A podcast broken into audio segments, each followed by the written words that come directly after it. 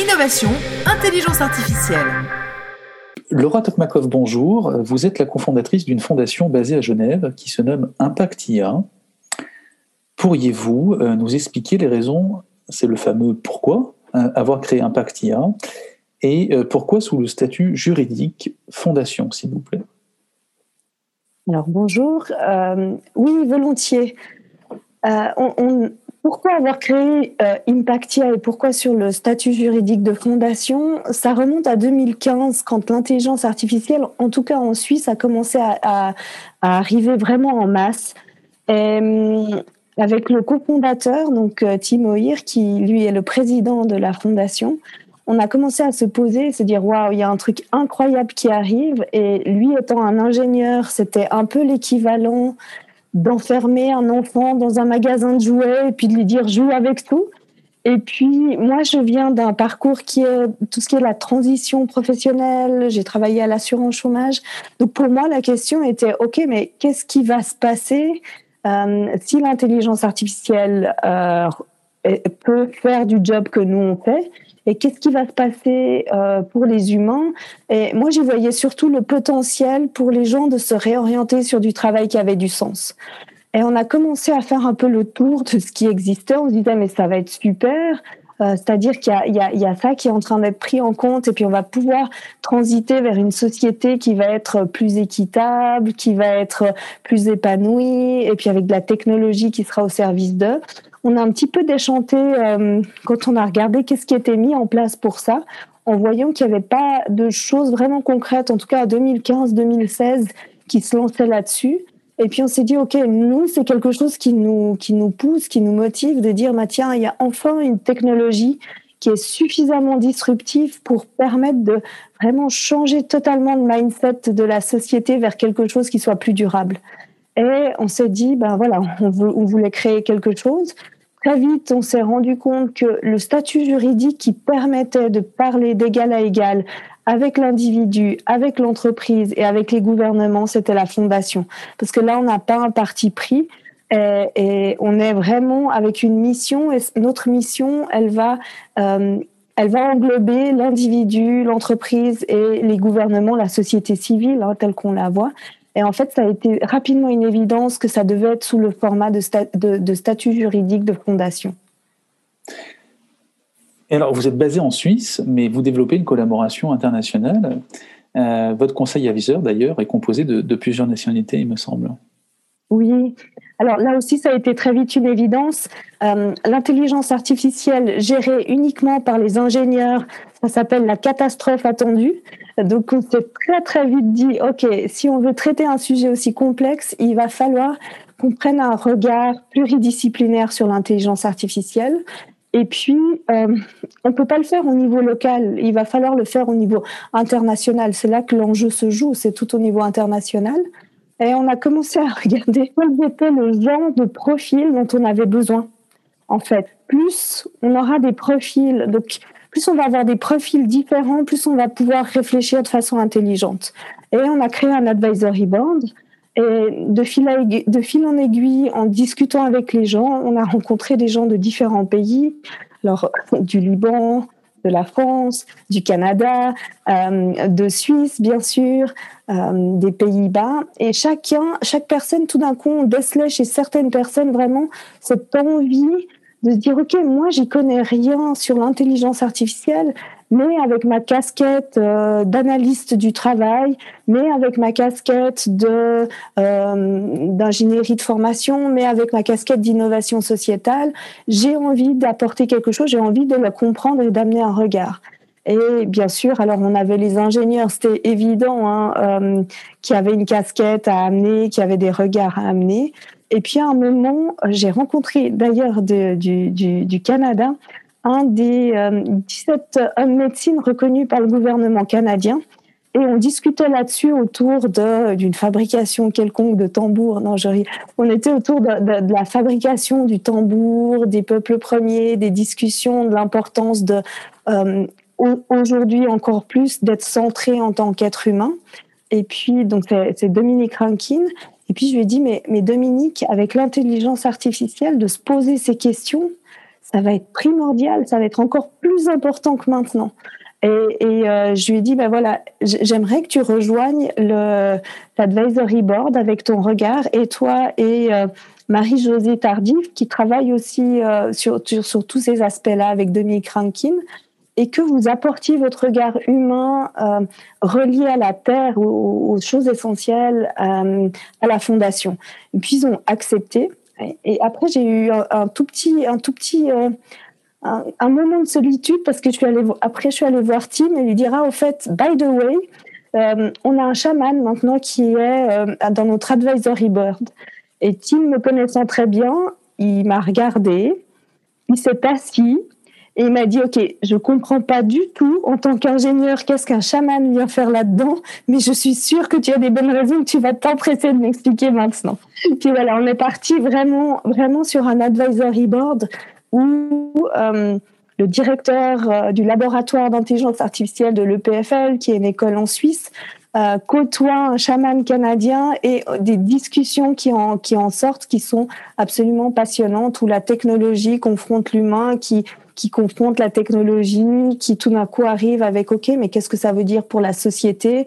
Qu'est-ce que ça veut dire au niveau anthropologique pour l'humain? Et puis, puis il y a des artistes dans cet advisory board, donc on questionne aussi là-dessus les artistes. Donc on a un advisory board de 21 personnes qui sont vraiment pluridisciplinaires et qui questionnent l'IA sous ces regards-là en fait.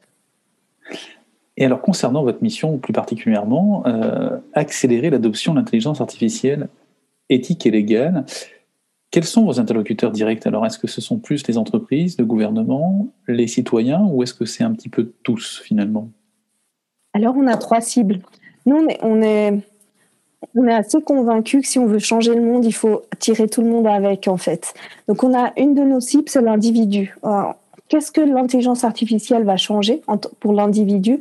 Et on est vraiment axé sur l'impact de l'IA sur le travail. Parce qu'on pense que si on arrive à transformer le travail tel qu'on le connaît aujourd'hui vers quelque chose de beaucoup plus durable, de beaucoup plus éthique, avec plus d'équité, on va transformer la société au sens large. Donc pour l'individu, ça veut dire, OK, c'est quoi euh, l'intelligence artificielle pour moi? Qu'est-ce que ça va impacter sur mon travail? Comment je peux transiter ma carrière avec l'intelligence artificielle si je suis pas un tech ou une tech? Euh, Comment je pourrais me former si je suis pas tech mais j'aimerais devenir tech Donc ça c'est c'est vraiment toutes ces questions autour c'est quoi les métiers de demain dont on a déjà besoin aujourd'hui avec l'IA Comment je peux y aller? Comment je peux me former? Ensuite, on a notre deuxième axe qui est vraiment l'entreprise. Et là, pour nous, ce qui est important, c'est comment on amène l'entreprise à se transformer avec de l'intelligence artificielle en faisant en sorte que l'intelligence artificielle, elle soit bénéfique à toutes les parties de l'entreprise. C'est vraiment une transformation durable. Comment est-ce que l'intelligence artificielle m'amène en termes de productivité pour l'entreprise, en termes de, valeur ajoutée? Je peux embarquer mes, mes employés pour que ça leur amène aussi un retour et qu'on ait quelque chose de gagnant-gagnant. Et puis on a ensuite, enfin un troisième axe qui est la recherche et développement. Là, c'est vraiment le lieu où on s'amuse un petit peu, où on fait nos expériences, mais euh, on se dit voilà, voilà un projet qui a de l'IA auquel on pense que si on met ça en place, euh, ça va changer, ça va impacter euh, concrètement la société civile, l'individu, l'entreprise. Et on le fait, on, le réfléchit d'abord à petite échelle, on le, on le fait, euh, on le réalise, et puis après on regarde pour le dupliquer à grande échelle. Là, on a plusieurs projets qui sont dans notre pipeline recherche et développement, avec des choses comme une des évidences qu'on a vues aujourd'hui, c'est qu'il fallait absolument qu'on augmente au minimum à 30% dans les 5 ans la, les femmes dans le domaine de l'IA. C'était un gros enjeu autour des biais, autour du développement d'applications qui améliorent la vie, de plus de diversité. C'est une, une, des, une des initiatives qu'on a. Et puis on a d'autres initiatives euh, dans, différents, dans différents plans euh, également. Quelles sont vos analyses en fait sur, sur la transformation des métiers et les, nouvelles compétences, notamment à développer avec l'intégration de l'IA euh, Et que faites-vous, que proposez-vous particulièrement sur ce pôle? On a fait un premier travail euh, de terrain, c'est-à-dire qu'on a réuni, je crois, à peu près 60, 60 euh, personnes représentant le monde des entreprises. dans trois workshops et puis on leur a dit, OK, aujourd'hui, vous, êtes en train, vous allez, vous réfléchissez à mettre de l'intelligence artificielle. Quelles sont les compétences qui vous manquent concrètement pour avoir euh, la possibilité de le faire, que vous soyez une petite entreprise, toute petite entreprise de 1 à 5 collaborateurs, de 30, 200 ou 2000 collaborateurs. Et puis, euh, avec ça, on a fait ensuite tout un, pan de recherche sur euh, quelles étaient les tendances des nouveaux métiers, des nouvelles compétences dont on aurait besoin. Et en fait, on a fait un premier mapping de 17 métiers de demain euh, liés à l'intelligence artificielle dont on a déjà besoin aujourd'hui. Et ce sont des métiers tech et non tech. Donc notre premier job qu'on a fait pour les entreprises, c'est vraiment d'identifier quels étaient les besoins qu'ils allaient, auxquels ils allaient être confrontés pour pouvoir les identifier on a développé un programme qui s'appelle Accelerate, où ce qu'on fait avec l'entreprise, c'est on leur dit, OK, on va faire avec vous un premier projet IA. C'est pas un projet d'innovation, c'est un projet d'optimisation. Donc, on va faire tout un travail en cinq étapes. La première chose, c'est que vous allez identifier dans votre entreprise un groupe de 5 à 12 personnes qui ont envie de rentrer dans le mécanisme. Euh, et puis, on va travailler avec eux on va mapper dans votre entreprise les, processus où on pourrait mettre de façon intelligente de l'intelligence artificielle. Et avant tout ça, le premier pas qu'on va faire avec ces, ces 5 à 12 personnes, c'est faire de l'acculturation à l'IA. C'est qu'ils comprennent ce que c'est, ce que c'est pas, ce que ça peut, ce que ça peut dans 5 ans, ce qui pourra dans 30 ans, mais vraiment casser les barrières des fantasmes, des peurs, en posant exactement, leur donnant les clés en main pour pouvoir se positionner là-dessus. Euh, une fois qu'on a fait ce job, on peut aller travailler avec eux et dire, OK, on va vraiment mapper là où euh, vous, vous connaissez votre domaine, vous pensez que l'intelligence artificielle pourrait être utile.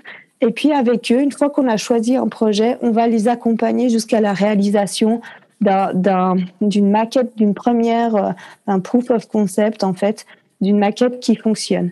Ce qu'on veut faire par là, c'est deux choses. C'est que, un, ils comprennent ce qu'est l'IA, et que deux, ils aient fait tout un, tout un projet avec de l'IA, qu'il ait vécu de l'intérieur pour qu'après ils soient autonomes pour la suite, pour déployer d'autres projets IA, qu'ils aient une méthodologie qui leur permette de déployer d'autres projets IA, que ce soit en le faisant à l'interne, que ce soit en outsourçant des services ou que ce soit en disant aujourd'hui on va traiter ces services-là avec l'objectif d'ici à 18 mois d'avoir à l'interne une équipe qui est capable de le faire. Et puis en même temps, dans le côté durable, euh, se pose la question de qu'est-ce que vont faire mes employés si ça, ça fait ce qu'ils faisaient jusqu'à là. Donc on travaille vraiment avec eux autour d'une sorte de j'ai plein de mots anglais, je m'en excuse, d'un mapping de compétences, on fait un scan, c'est pire, un scannage de compétences, c'est pire. On fait un mapping des compétences de l'équipe de 6 à 12 personnes. Quelles sont les compétences qu'ils ont actuellement? On va faire le projet avec eux. Quelles sont les compétences à la fin du projet qu'ils ont acquis? Et avec eux, on va faire l'identification entre voilà les compétences dont vous avez besoin pour un projet IA, voilà les compétences que vous avez, voilà les différences où il vous manque des choses, voilà les éléments où il vous manque des choses et que par de la formation interne, vous pourriez rapidement combler ce manque. Voilà là où vous allez devoir engager quelqu'un ou alors former à plus long terme à l'interne.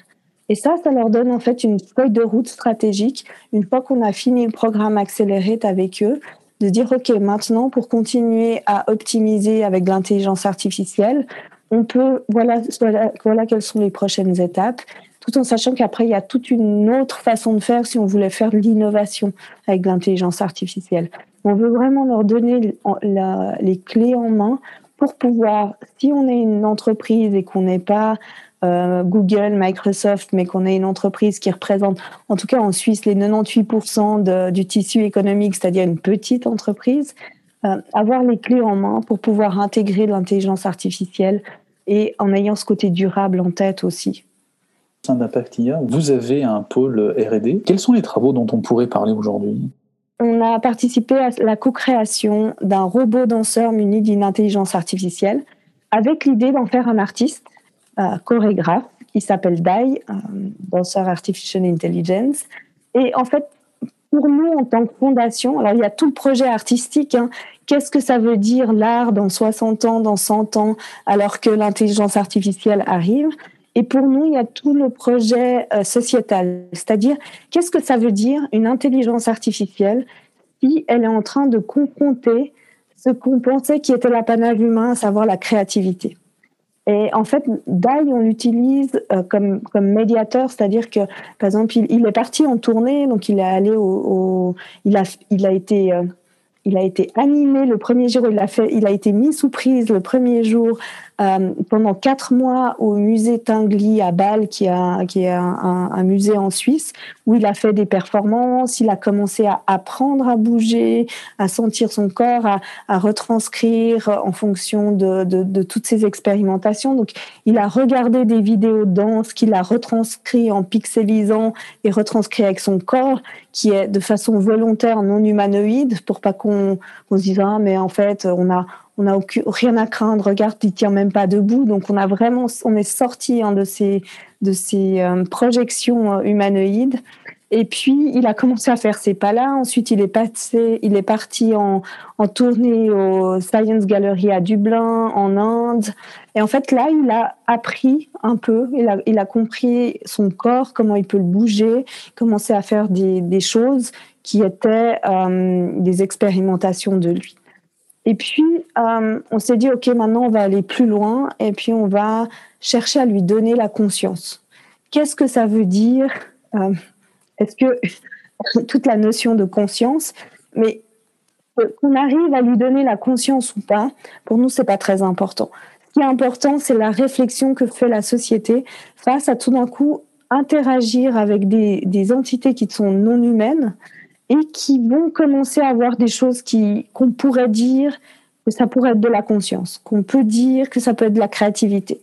Donc Dai, en fait, ce qu'il fait, lorsque, lorsqu'il vient dans une tournée, il va faire une performance de 15 minutes ou de 10 minutes. Et puis après, on va commencer à ouvrir les questions, les réflexions.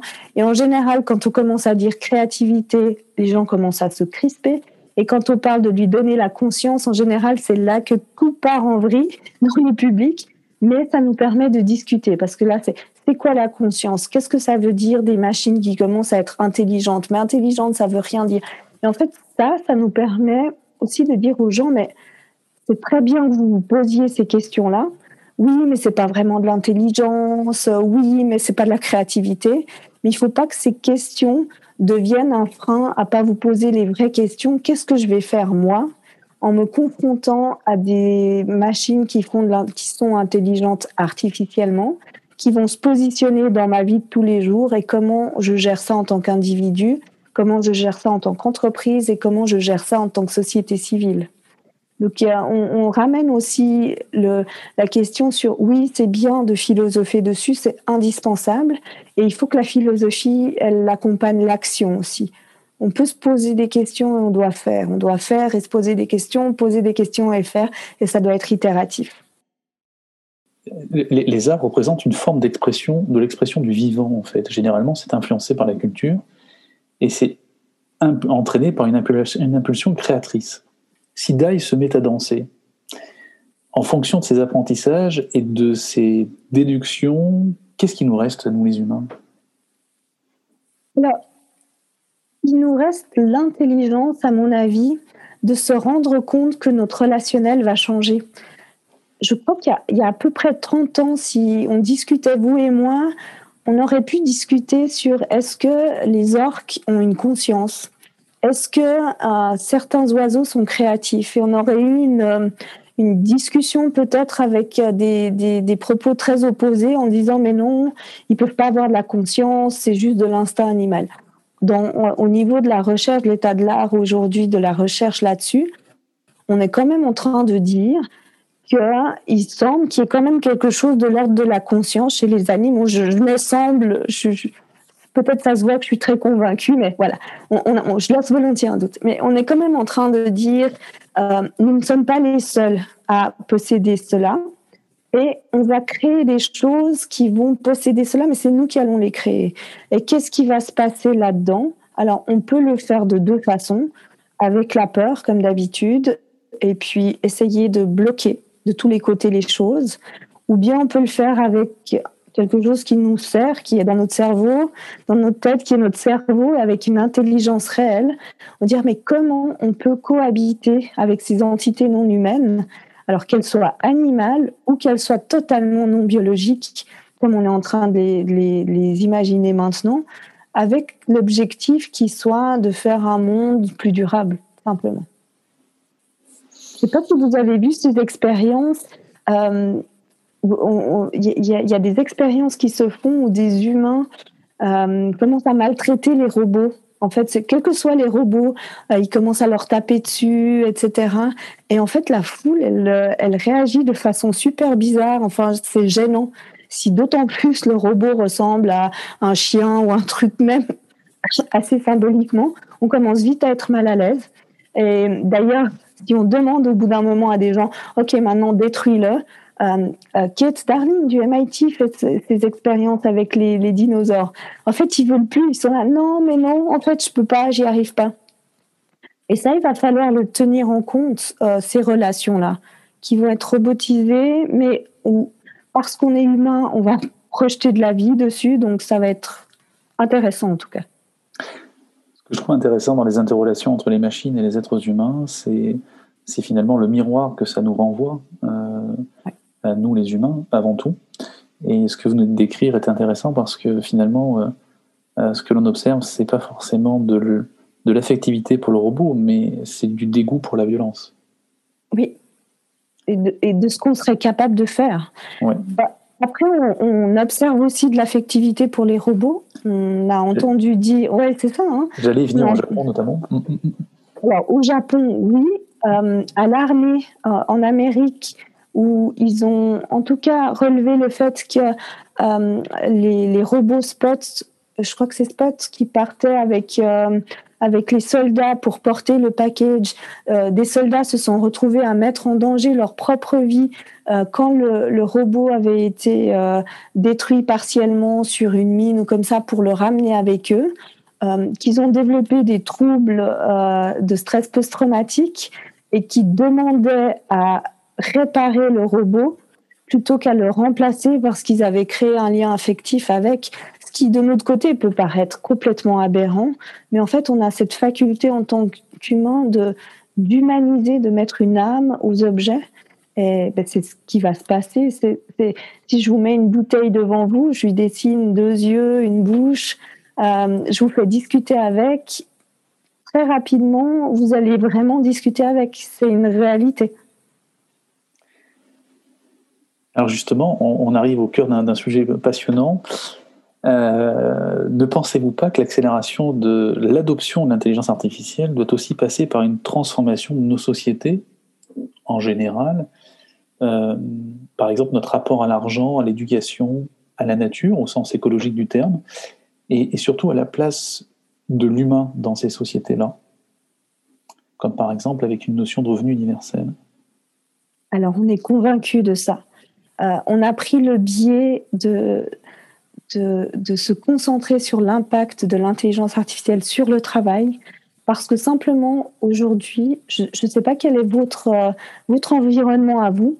Euh, dans mon environnement à moi, les, gens que je côtoie qui travaillent, je pense que 95% de ces gens-là ont avec le travail une relation qui est assez difficile, avec des dommages collatéraux assez importants. Ce qui fait que, en fait, au travail, on y passe 8 heures par jour, 12 heures, 5 heures, c'est égal, mais on passe la majorité de notre temps pour une grande partie des gens dans un environnement qui n'est pas épanouissant pour eux.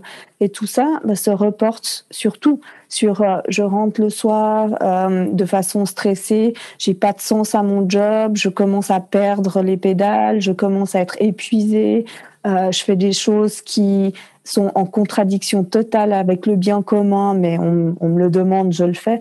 Donc tout cet aspect-là, l'intelligence artificielle, en, nous enlevant une partie des tâches pénibles, nous permet, si ce n'est de nous concentrer à plus de valeur, en tout cas nous poser la question sur quelle est ma valeur ajoutée en tant qu'humain.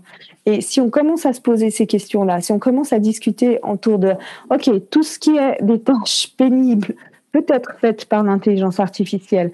On peut nous enlever une partie des choses qu'on faisait où on n'est pas les meilleurs. En productivité, l'humain est pas bon. Je, veux dire, en productivité, avant midi, on est mauvais. Avant le café, on n'est pas bon. Après 14 heures, on a sommeil. Donc, c'est pas là notre valeur ajoutée. Si on arrive à nous enlever ça, on est au moins obligé de nous questionner sur qu'est-ce qu'on va faire. Et qu'est-ce qu'on va faire? C'est comment on va transformer la façon dont on travaille aujourd'hui vers des activités bénéfiques qui ont du sens pour chaque individu, quel que soit le sens euh, que ça peut avoir, et comment on va euh, transformer le travail. Et à un moment, il y a quand même plus de chances qu'on se retrouve avec une grande partie des tâches de travail qu'on fait aujourd'hui qui ont disparu pour nous humains, tant mieux, euh, et à, se trouver à faire autre chose. Peut-être que ce autre chose ne rémunère pas euh, de façon monétaire, mais qu'elle a un impact sociétal monstrueux. Alors, bien entendu, le plus évident, c'est oui, l'éducation des enfants, mais il y a plein de... L'artiste, lorsqu'il fait quelque chose, a un impact monstrueux sur la société, simplement parce qu'on peut comparer une société où l'art n'est pas très présent et une société où l'art est beaucoup plus présent. Et on voit que ça a une incidence directe sur le taux de violence. Voilà, on peut comparer ce genre de choses. Donc, qu'est-ce que ça veut dire euh, pour les gens qui vont faire des activités qui sont bénéfiques pour la société et comment leur donner la dignité pour, avec ça, pouvoir vivre. Et puis là, on arrive au revenu universel. Aujourd'hui, en tout cas en Suisse et dans une grande partie du monde, on n'est pas encore très prêt à ça. Euh, ça crée beaucoup de craintes autour de oui, mais euh, si on fait ça, les gens vont, vont, être oisifs, ça va pas marcher, etc. Quelques expériences démontrent que c'est pas le cas, mais pas assez encore pour pouvoir passer le cap.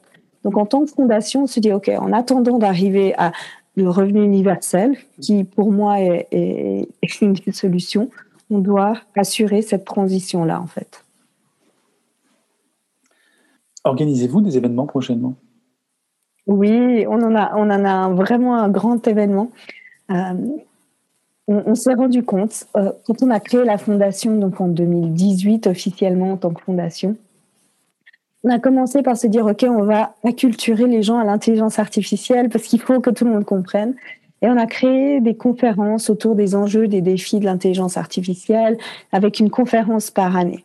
Euh, on en a fait deux et au bout des deux, euh, on s'est rendu compte que c'est toujours les mêmes qui viennent. Alors, les conférences sont vraiment super intéressantes. Le, niveau de réflexion, les gens participent. Il y a vraiment des choses très riches, mais c'est toujours les mêmes qui viennent. Et, et on se rend compte que euh, on a besoin de toucher la société en général. Donc, on s'est dit comment on peut faire en sorte que monsieur, madame, tout le monde, l'entreprise qui ne se sent pas concernée par l'IA, euh, les jeunes puissent comprendre ce que c'est l'IA. Et en fait, le meilleur média pour faire ça, c'est l'art. Il n'y a, pas meilleur que l'art. Et on, donc, on est parti dans ce projet un peu fou, en plein crise Covid, l'année dernière, de se dire, OK, on va créer un, festival qui s'appelle l'AIA Festival, l'Artificial euh, l'Artificial Intelligence International Arts Festival, avec l'objectif de questionner, OK, comment de tout temps, de toute l'histoire humaine, l'art a impacté la technologie, qui elle-même a impacté l'art, et qu'est-ce qui se passe là-dedans? Et en fait, comment on peut utiliser l'art pour que les gens puissent approcher l'intelligence artificielle sans s'effrayer, en, en, étant oh, ok, ben, je viens pas voir de l'intelligence artificielle, je viens voir de l'art, et commencer à, pour certains, lancer les réflexions, pour d'autres, à les poursuivre, et, et pouvoir ainsi euh, vraiment avoir accès à l'intelligence artificielle sans toutes les barrières de frein, de peur, de ça me concerne pas. Donc ça, on va l'organiser pour sa première édition en octobre avec vraiment trois grands axes. Un axe qui est vraiment une expo d'œuvres, euh, soit qui questionnent l'intelligence artificielle, soit qui sont faits avec l'intelligence artificielle, vraiment une expo un peu classique de ce qu'on s'attend dans un festival. On a un, un laboratoire on va mettre euh, sept artistes, on va les enfermer dans une résidence.